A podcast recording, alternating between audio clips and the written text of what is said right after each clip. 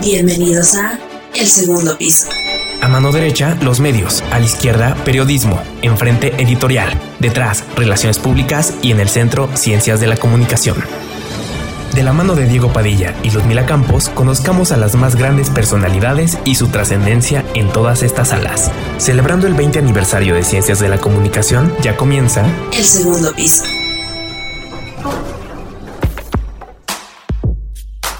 La Salle Muy buenas tardes, amigos y escuchas. Sean bienvenidos a El Segundo Piso, el programa que conmemora el 20 aniversario de la carrera de comunicación en la Universidad La Salle. Como siempre, es todo un gusto saludarlos y en esta ocasión en compañía de mi amigo Alejandro Chavarín. Hoy conduciremos una edición muy importante para todos nosotros. Alex, ¿qué me dices? Así es, Ludmi, estamos más que contentos, emocionadísimos diría, ya que hoy nos acompaña, con muchísimo gusto, una increíble persona y un gran profesionista. Un invitado de verdad de lujo. Les pido por favor, recibamos con un fuerte aplauso a Miguel Ángel Mendoza. ¿Cómo se encuentra? Muy bien, muchísimas gracias, gracias por, por invitarme a este programa y bueno, y felicidades ¿no? por un, este gran proyecto que está bajo el ala de la Universidad La Salle. Nos alegra mucho escuchar eso y queremos darle las gracias a usted. Nos halaga de tener a personas con tanta trayectoria y con proyectos tan interesantes para poder aprender y escuchar los consejos y aportaciones. Es un verdadero honor para nosotros y una vez presentado a nuestro invitado, ¿cómo ven si nos arrancamos?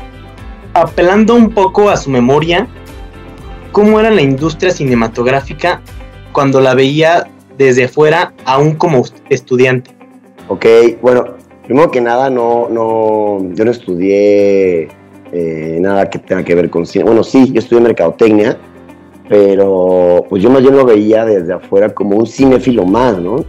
A, a mí me tocó justo ver esa ese inicio del auge de estas salas multiplex, ¿no? Que pues le dieron cabida a, a, a lo que viene siendo eh, pues el éxito de la exhibición que tiene las salas de ahora, Cinepolis, Cinemex, este, en su momento Cinemark, ¿no? Que empezaron con las, las, las salas tipo multiplex, tipo estadio que le llamaban, porque antes de eso pues había estos microcines, estos que como lo llamaban los gemelos, eh, de dos salas, y pues sí, si bien había un público, empezaron a llegar ya más películas, eh, digo, lo que consumimos más en México, pues es, es, el cine de Hollywood. Y ver alguna otra película, ya sea de, de, no sé, de Dinamarca, algo de Winterberg o todo ese rollo, la verdad, bien complicado. Era solamente había foros como la Cineteca Nacional o como ciertos este, cinitos muy alternativos había muy pocas distribuidoras que se dedicaban a traer cine eh, que no fuera de Hollywood, ¿no? Y son con los que estaban en la resistencia. Entonces, toda esa industria empieza a cambiar cuando pues abren estas salas tipo estadio, los multiplex, y pues empieza a generar pues ya una, un flujo de gente mucho mayor, pero porque cambia el modelo de negocio, ¿no? Ponen todo mucho más atractivo, la dulcería, o sea, el negocio se encuentra en la dulcería, ¿no? Entonces empiezan a hacer este rollo súper atractivo y cada vez más que el combo, que la palomita, que lo dulce y demás. O sea, ya existía, pero como que le pusieron más bonito y más atractivo. Entonces, obviamente, allá había una infraestructura mucho más. Eh, pues que se podía ver más, ¿no? Ya, ya, ya era como muy eh, evidente que las grandes distribuidoras pues apostaban más, ¿no? Entonces, pues si mandaban un Jurassic Park, a lo mejor se vio en estos, cine, en estos cines eh, eh, los gemelos y demás, pues no sé, que hayan enviado, ¿qué te gusta? No sé, 200 copias para México. Ahora que existen estas salas tipo estadios, Cine, Cinépolis que se pone las pilas y uh, genera todo este nuevo modelo, pues ahora pues aumenta el número de copias y por ende el número de espectadores, entonces empieza creciendo, creciendo, de hecho los números de canacines, si los revisamos de hace 20 años para acá, pues siempre va creciendo el público, ¿no? Obviamente el tema de la pandemia, pues viene a, co a cortar todo esto, pero bueno, eso es otra cosa, y yo te, yo te digo, yo, yo veo la industria de afuera, pues algo que, que, bueno, para mí era bastante ajeno, yo, porque yo tal cual era un, pues un usuario, un cinéfilo cualquiera, ¿no? Entonces, pues no, no, te puedo hablar muchísimo de cómo era específicamente, pero más o menos visto desde afuera así, pues también eh, eh, en esos años, pues yo creo que sí se veía esto, ¿no? Como la, la novedad de las salas multiplex y de ahí ese modelo ha, sido, ha seguido creciendo y cada vez más. Ahora ya tienen el 3D que desaparece y regresa, el 4DX, este, ya también lo puedes encontrar las películas dobladas al español o subtituladas, ya puedes encontrar eh, mayor variedad como el tour de cine francés, este, la semana de cine alemán, el cine judío, etcétera. Entonces, pues sí, la verdad es que ha cambiado mucho y todo gracias a la infraestructura. Eh, y nada más para, terminar esta idea, creo que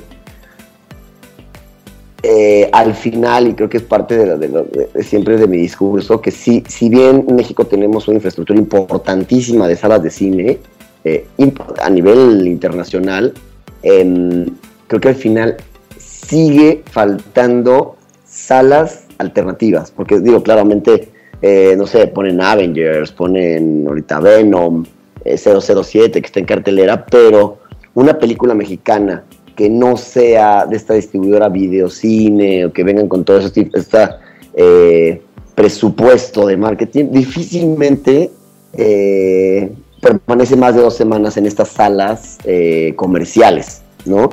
Este es el caso de la Cineteca Nacional, que por ejemplo toda película que se pone ahí, sea mexicana, extranjera, lo que sea, lleno, porque hay un público y ahí está el público afuera pero creo que nos falta muchísima, así como tenemos una gran infraestructura para el cine comercial, nos hace falta muchísima, es el polo opuesto, nos hace falta muchísima infraestructura para el cine alternativo, el cine nacional y pues en general yo, yo, lo, yo lo manejaría como el cine, el cine, que le dicen siempre el cine de arte, ¿no? Pero pues bueno, todo el cine es arte, no importa que sea este, los Eternals o lo que sea, pero al final pues todo cine es arte, entonces mal llamado el cine de arte o cine alternativo, porque nos falta mucha infraestructura para eso, y pues son los opuestos, ¿no? De cómo era antes, cómo es ahora, y después de que esta evolución ha ido creciendo con la sala comercial, la sala alternativa se queda, se estanca y creo que hasta ha disminuido, ¿no? Claro, y aparte están como en espacios muy selectivos y es difícil a veces accesar a este tipo de, salas, como lo dices, alternativas, ¿no? Oye, Miguel, y ahorita que hablábamos un poco acerca de tus tiempos de estudiante, eh, sabemos que tú tuviste la oportunidad de estudiar en el extranjero. ¿Qué fue lo más valioso que te dejó aquella experiencia? Sí, yo estudié, yo estudié psicocreatividad, eh, un máster en psicocreatividad en la Autónoma de Barcelona. Y sin duda, lo claramente es un tema que no es muy común de buenas a entonces tiene que ver mucho con los procesos creativos, los procesos eh, que lleva a cabo uno de, creación, ¿no? Em, de la espontaneidad o no, de, esto que te llegan las ideas y dices, ay, se me ocurrió de la nada, no, o sea, son procesos, ¿no? Desde Picasso para pintar Guernica o este no sé, Alejandro González Iñárritu para crear Amores Perros, o sea, fue un proceso de años, para decir, ah, aquí se material, pero bueno, para que nos dar un poquito de contexto, y es importante mencionarlo porque creo que lo más valioso que yo tuve dentro de esto, aparte de, aprender algo que era pues un poco hasta desconocido, y te puedo decir que lo, yo me lancé al ruedo hasta con un poco de miedo porque yo vengo de de la mercadotecnia, de la administración, y de repente tratar esto de algo que tenía que ver con, eh, no sé, este, la misma palabra, ¿no? Este, psicocreatividad, con todo esto de psicología y eso, era meterte a otro mundo casi médico, clínico, pero al final no, nada más era con metodologías, que sí, sí tuve que aprender un poco de eso, pero ese es el, punto número uno, ¿no? Que puedo aprender otra área totalmente diferente para aplicarlo a lo mío. Y lo segundo, creo que fue tener la oportunidad de, compartir todo esto con mis compañeros. O sea, tenían, había gente de todo el mundo, de Venezuela, de mismo España, un par de México también, este, ¿sabes? Este, un alto funcionario de entonces la disquera Warner. Y era saber, pues, platícame tus procesos creativos, cómo se lleva a cabo en la industria de, de discográfica. Había una chava de Brasil también muy talentosa de una agencia de publicidad y yo de repente, pues, yo hasta exprimía a mis compañeros, ¿no? Había un empresario venezolano, cada uno enfocado a sus temas, ¿no? Yo la verdad era, eh, todavía no tenía el enfoque para eh, la cuestión del cine, ¿no? Yo venía de la administración pública, entonces para mí fue como llegar y tomar en cuenta que pues se aplicaba para, para todo, ¿no? Porque yo todavía no sabía que me iba a dedicar al cine, entonces pues yo dije, pues esto que voy a aprender lo, lo voy a aplicar a lo que sea, ¿no? Entonces siento que yo no me sesgué tanto como mis compañeros que eran mayores que yo, que ya tenían definido un, campo de trabajo, ¿no? Te digo, desde la publicidad hasta todo el tema musical, discográfico. Em, uno lo aplicaba, por ejemplo, a su negocio, que era este, vinos y licores. Entonces, siento que para ellos pudo haber a lo mejor funcionado más a la cuestión práctica y a mí me ayudó más en la cuestión de teoría de abrir eh, el campo creativo. Decía, ah, mira, esto pues, puede ser para estos sin tener un sesgo, ¿no? Entonces creo que esas dos cosas son para mí de lo más relevante. Me quedo con, con todo el aprendizaje que tuve, eh, que tuvimos. Yo creo que también, espero que yo también les haya dejado algo a ellos. Incluso hay un corto documental sobre las escuelas de cine en México específicamente, el CCC, el CUEC, y es como de, para triunfar en el cine hay que ir a la escuela, ¿sabes? Y, y mucha gente dice, no, o sea, aunque tengas talento y sí, a lo mejor claramente un fotógrafo que tiene que estudiar mucho más específico, ¿no? Hay directores de cine que no fueron a la escuela, ¿no? Grandes directores. Entonces, está esta disyuntiva de sirve o no la escuela de cine y mucho, muchos comentarios es como de, pues sí te sirve, pero más como para relaciones, ¿no? Porque ahí conoces a tu crew, ahí la sonidista conoce al director, el fotógrafo conoce al productor, el productor al director, ¿sabes? Como hacen estos equipos que creo que sí tienen un valor importantísimo, pero también estas opiniones, ¿no? Decir, no, pues yo no estudié y, más bien me informé a través de, otros procesos que no sean tal cual el académico y al final, pues, eh, pues al final el cine sí sigue siendo arte y es totalmente subjetivo desde su desde sus eh, producto final hasta todos sus procesos, ¿no? Entonces, pues hay gente que a lo mejor hace celular con digo, de cine con celulares, puede resultar una obra maestra, ¿no? A lo mejor no está tanto en la calidad que vemos en pantalla, sino en la narrativa o en la actuación, no sé. Son como muchos temas a, desarrollar dentro de lo que es el cine, que de las artes es la más colectiva, ¿no? Entonces, eh, pues eso. No, pues muy, muy padre que, como mencionas, todos esos conocimientos, experiencias, también como lo, lo, lo compartiste con todos tus compañeros. Y continuando con esta parte de, tu etapa de vida, ¿cuál fue el detonante que hizo que te interesaras en el cine, que te llamara la atención? Yo te puedo mencionar, creo que el momento fue justo eh, cuando vi un cortometraje animado que se llama El Muro, lo pueden encontrar en YouTube, se llama El Muro de Sergio Arau, que ah, yo, yo fui a ver ese corto muy, con mucha emoción, era parte de un ciclo que organizaba el IMCINE en ese entonces, y chistoso porque fue en el Cine Morelos, el cual años después yo eh, tendría el honor de, dirigir.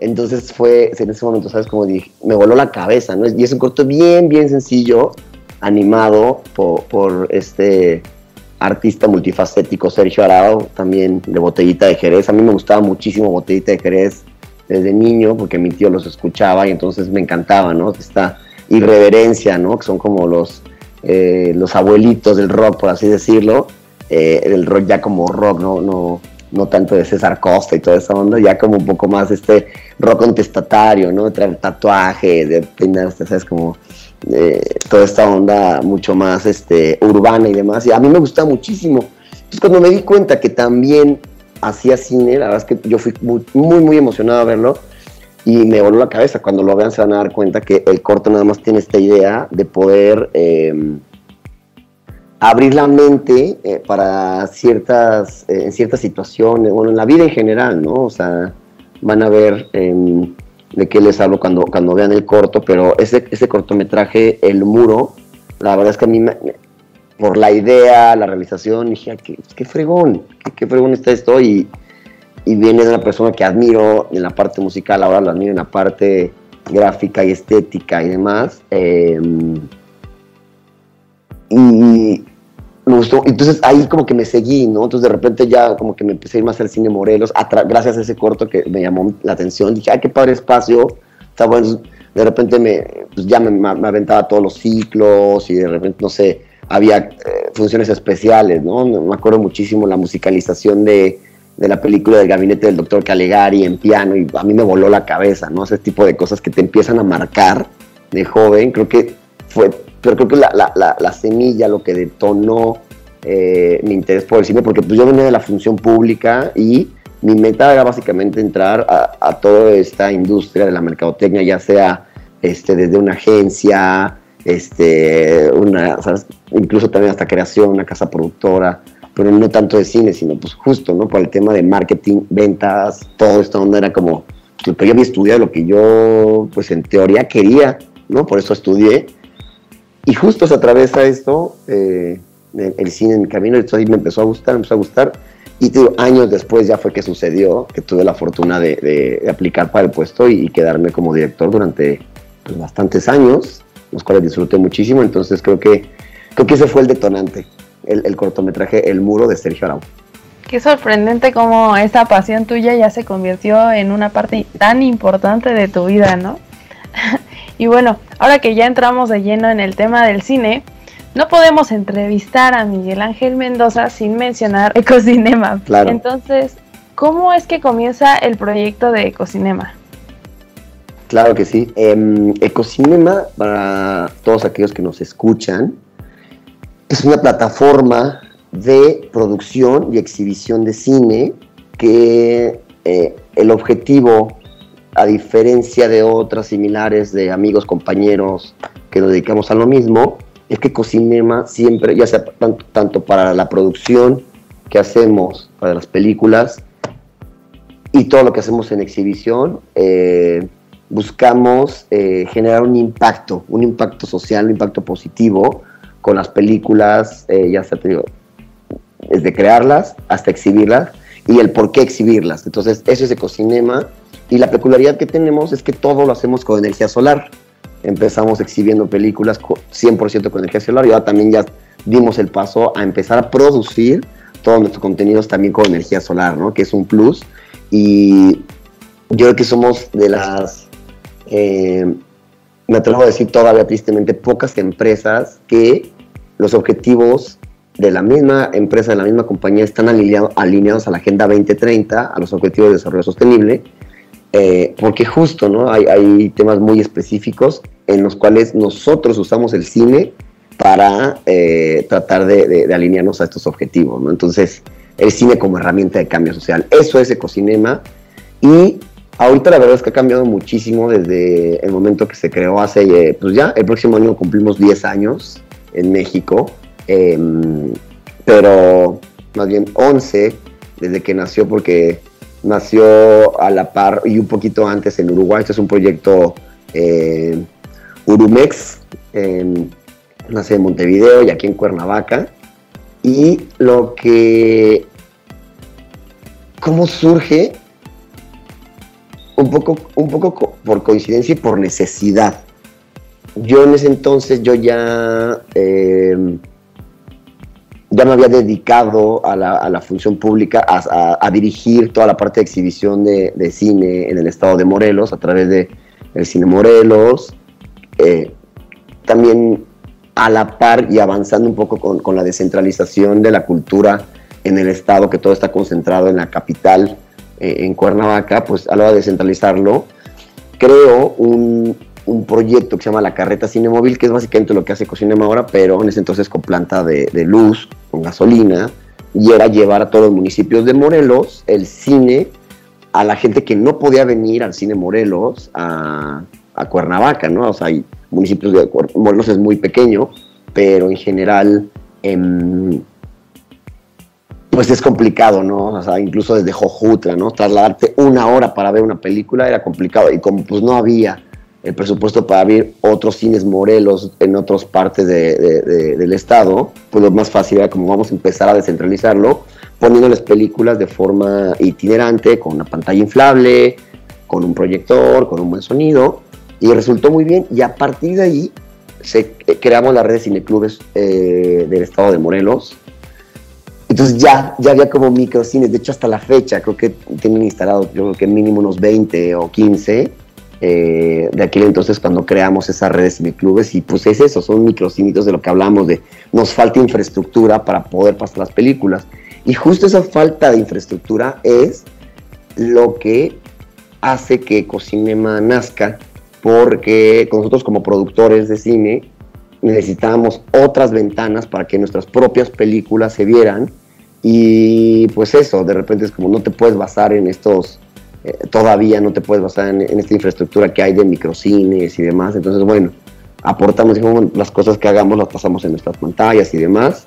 Eh, nos ayudaron desde Holanda para crear este proyecto en conjunto internacional, pero que fuera con energía solar, que ya se venía haciendo allá en Holanda años atrás. Entonces, lo que hicimos fue tropicalizar todo este proyecto y aportar la experiencia que teníamos tanto mi actual socio y en ese momento eh, amigo ya, para pues, aprovechar la experiencia que teníamos, ¿no? Él también ya tenía un proyecto de cine itinerante en Montevideo, entonces pues ya tenemos la experiencia de qué pantallas, cómo hacerlo, o sea, todo ya tenemos el know-how y ahora era convertirlo para hacerlo como con una proyección más internacional. Ese fue el motivo principal de, para abrir Ecocinema y pues ahorita a la, fecha con estos 10, 11 años de, trayectoria, de trayectoria ya estamos eh, presentes en, básicamente siete países de, Latinoamérica y España también. Entonces hemos ido creciendo em, en cuanto a, no sé, en procesos, ¿no? Eh, nos dimos cuenta también en el día cómo pues no que perdiéramos el, tiempo, pero pues un poco sí, porque solo se prometía en la noche, entonces ahí decidimos también hacerle un modelo educativo para poder ir a las escuelas y mostrar cómo se funciona la energía fotovoltaica con la misma camioneta.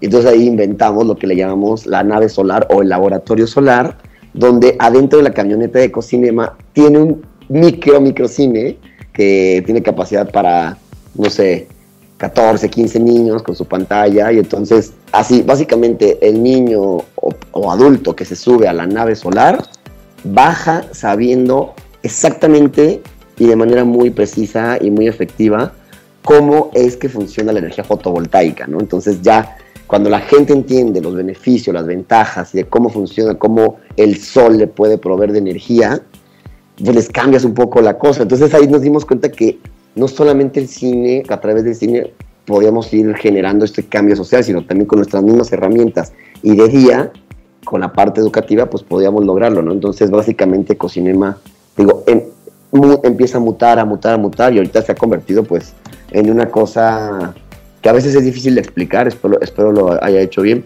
porque ya meternos con los temas, con todos los temas que, que, trae eh, Ecocinema, que van eh, desde pueblos indígenas, matrimonio forzado, fútbol, fútbol femenil, o sea, yo veo a Ecocinema como tal cual nuestro nuestra imagen, nuestro logo es un sol con un carrete, y veo tal cual como un sol, y, y, pues alrededor del sol, tal cual como, como sucede eh, en la vida real, pues orbitan un chorro de planetas muy diferentes y diferentes tamaños, así lo pasa Ecocinema el sol es el corazón de todo y alrededor pues está el proyecto tal o el otro y así. Entonces cada uno pues convive en un mismo sistema, pero a la vez cada uno también tiene su propio su propia rotación y su propia traslación, ¿no?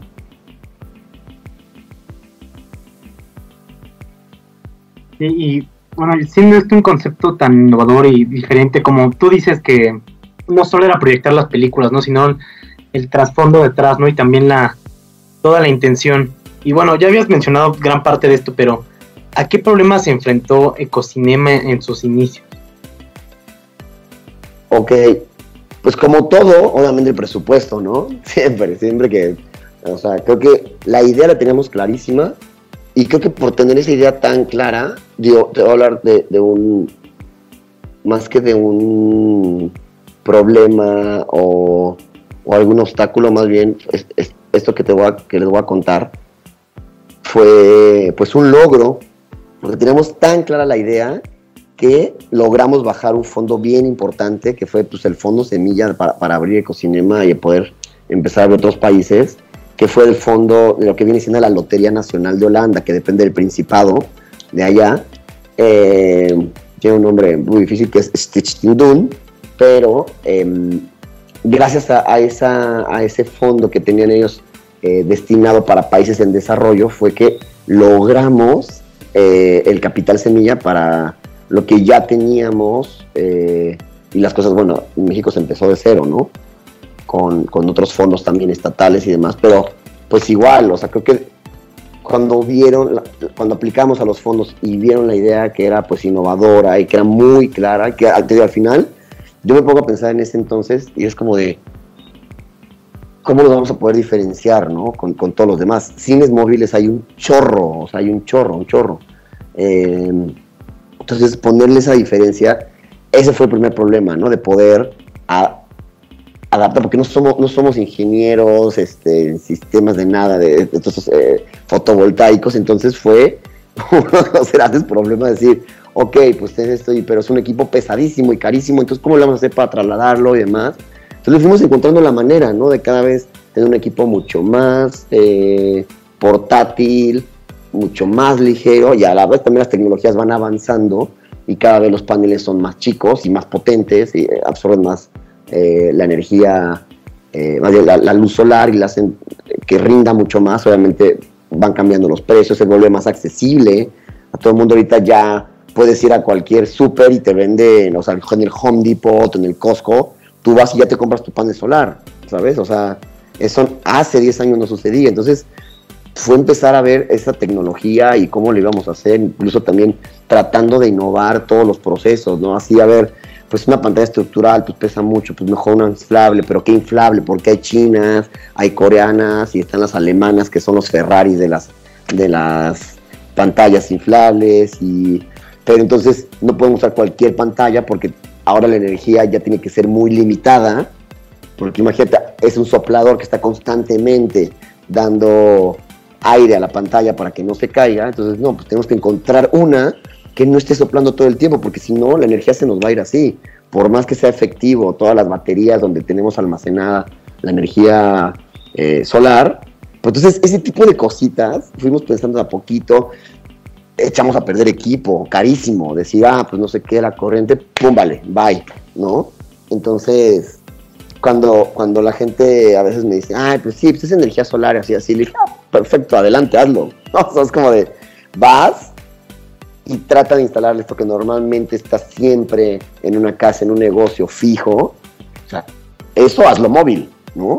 Y que te funcione y que sea efectivo. Entonces, parte de esos, de esos problemas fue mucho, ¿no? Te digo, el financiamiento, que la gente nos empezara a conocer. Ahorita, pues ya afortunadamente pues ya nos ubican, ¿no? Ya, ya somos una marca, una marca registrada, pero al principio así de como de, ¿qué? ¿Qué es eso? O sea, y al final fuimos entendiendo este eh, punto que no, que no, que marca esta diferencia, ¿no? Que es que no nos vieran como el proveedor de pantallas o el proveedor de proyectores, que sí, sí rentamos y sí, o sea, sí tenemos también ese modelo de negocio, pero ¿cuál es la diferencia de llegar y poner una pantalla y un proyector en, una, en un lugar y que le digas a la gente, ¿qué quieren ver? No, pues siempre te van a decir Chucky, Tiburón, este, La Monja, este, ¿sabes? No sé por qué a la gente le gusta tanto el terror. La verdad es que siempre nos piden cosas así de súper de terror, pero bueno, les gusta mucho. Y obviamente las animaciones. No, pues a mí ponme Shrek, ponme los Avengers, Thor. Sí, está padre. La gente tiene derecho también a esta, esta parte de del entretenimiento, del esparcimiento como tal, pero también nosotros dijimos, no, es que esto ya hay un chorro. ¿Cómo hacemos para que la acción, el hecho de llevar un cine que cuesta mucho eh, dinero, esfuerzo, logística y demás, y que salga todo perfecto, que les deje algo, o sea, que sea, que no sé, sí, claro, el recuerdo de pasar una noche linda, con tus papás, tu novia, tu novio, no sé qué. Dice, ay, ¿te acuerdas cuando vinieron aquí y vimos Avengers? Sí, qué padre, ¿no? No, o sea, algo que les dejara. Entonces también esa problemática fue eh, parte de decir, a ver, ¿cómo lo vamos a diferenciar? ¿No? Y también, pues no, pues no es fácil que también una empresa te diga, no sé, este, ah, claro, te compro tu proyecto y te voy a dar, y pasa toda esta cuestión comercial. Justo es un modelo de verdad que nos hemos ido empapando cada vez más y más que empapando, pues creando, porque este modelo como tal de cine eh, para generar impacto social, pues no existe. Entonces, y puede sonar hasta hippie, ¿no? También esa es otra de las problemáticas, decir, ah, y estos, este, como dice, abrazar árboles, este, llegan y no sé qué, cuál es el beneficio. Entonces, no, también encontrar ese modelo de negocio, porque si bien al principio fue con subsidios, también aquí incluso el IMCINE en la primera etapa de Cocinema aportó ya pues, a fondo perdido y está padrísimo, pero pues cuando se acabó así de, ah, órale, ahora quién paga los sueldos, incluso eso, tratar también que, la gente que trabaja con nosotros, es otro de los problemas que, hemos enfrentado y que cada vez resolvemos más, que sea empática con el proyecto y que sepa eh, los objetivos que tenemos, ¿no? Que si bien sí hacemos un beneficio eh, a la comunidad, un impacto social, pero pues nosotros también comemos y también pagamos renta, o sea, y es un modelo de, de, de negocio que tiene que dar. Entonces, dentro de todo este proceso de años, hubo gente que pues, bien trabajó con nosotros, todo, pero de repente decían, no, pues no podemos este, aceptar dinero de, ¿sabes?, del gobierno de Nuevo León, porque no sé qué, así de, es el gobierno, si fueron, o sea, eso sí, te, tenemos esta ética, encontrar esa, esa media, decir, no, pues claramente yo no voy a aceptar eh, dinero de alguna campaña política, ¿sabes? Como no, no nos vamos a meter en eso.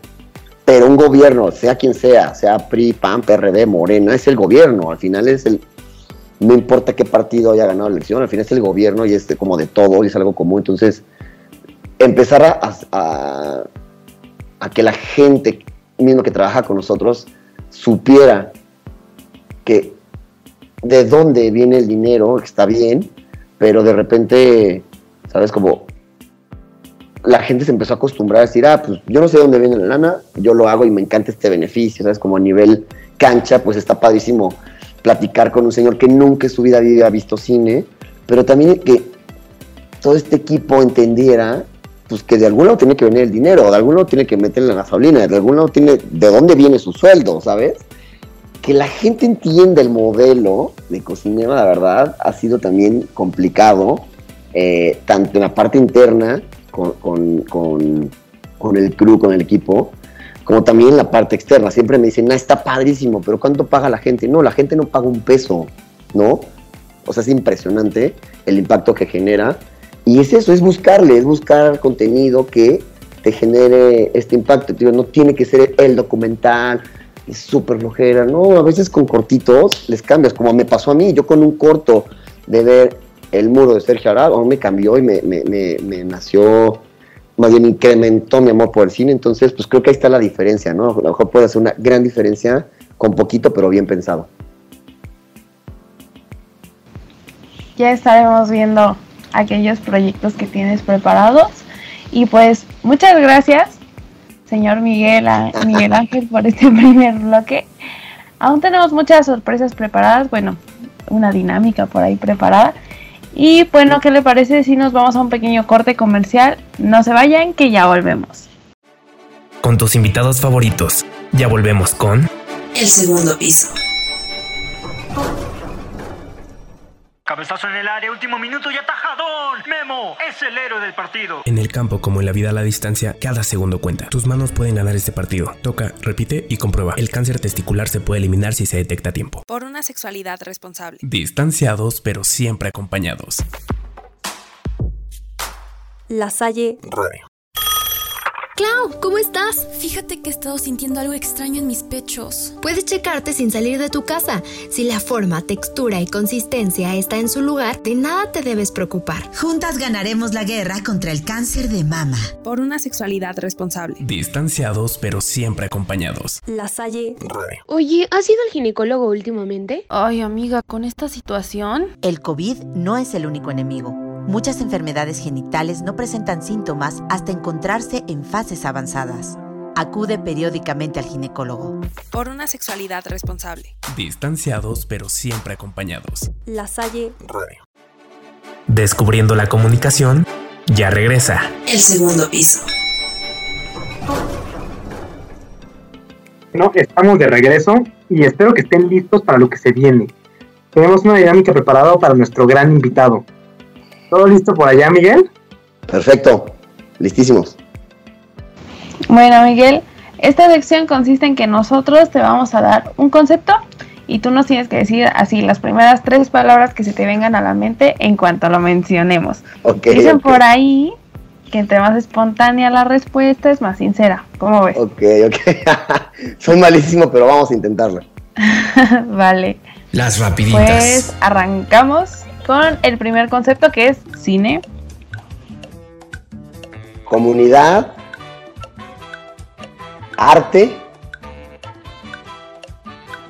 experiencia. Ok, ok. El siguiente, ecocinema.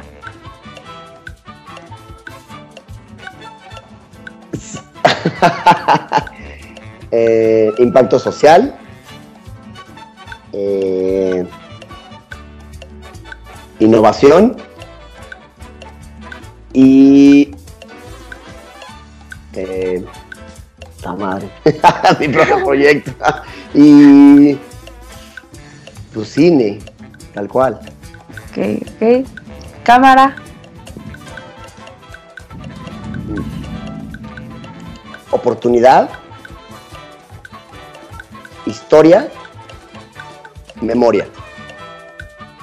Yo lo veo muy ágil, así que vamos a poner ahí unas palabras más. Difusión. Necesaria. Herramienta compartir. Ok, ok. Arte. Subjetivo. Em, vasto y necesario. Y ahora aprendizaje. Uf, procesos Eh, errores.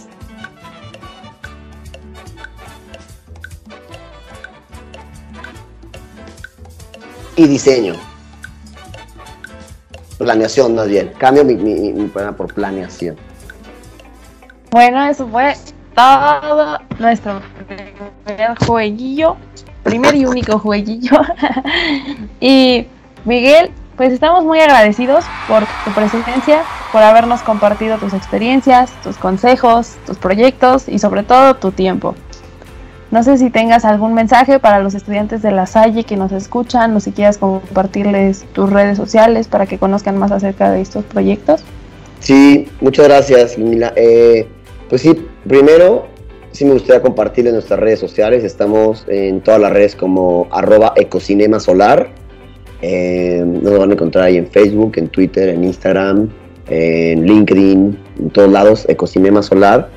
Y pues se van a dar cuenta de lo que hacemos. La verdad es que estéticamente cuidamos mucho nuestro contenido y pues creo que les va a agradar, independientemente de que en general el proyecto les llame o no, pues al menos van a ver unas bonitas imágenes de todo lo que hacemos.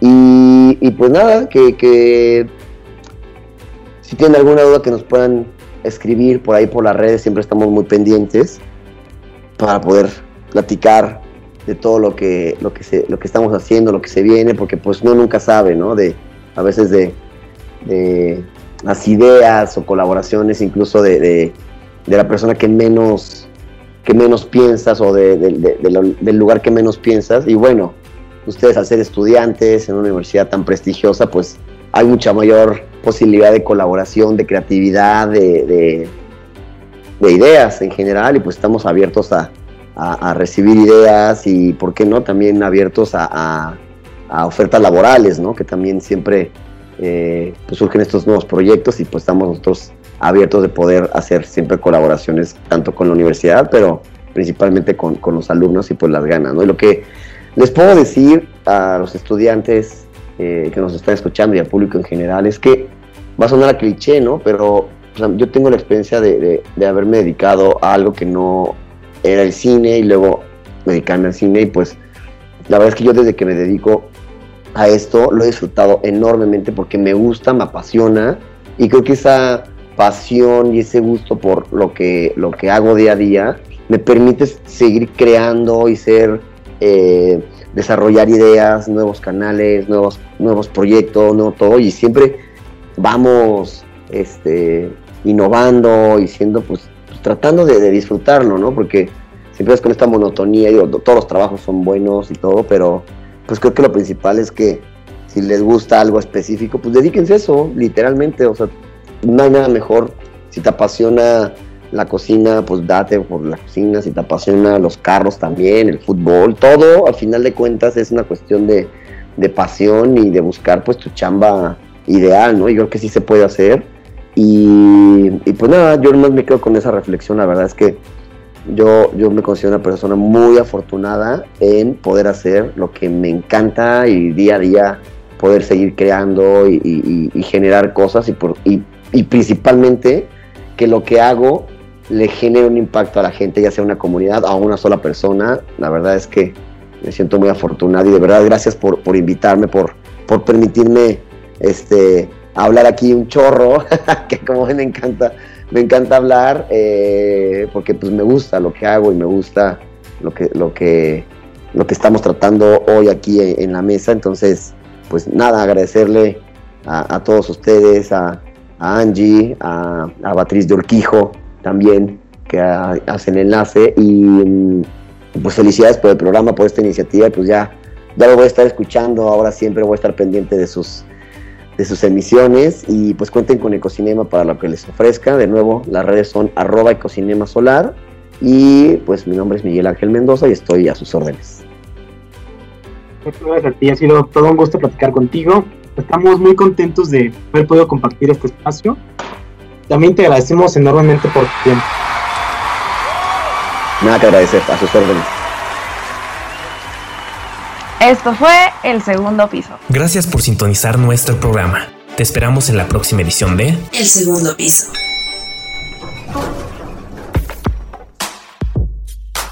La Salle.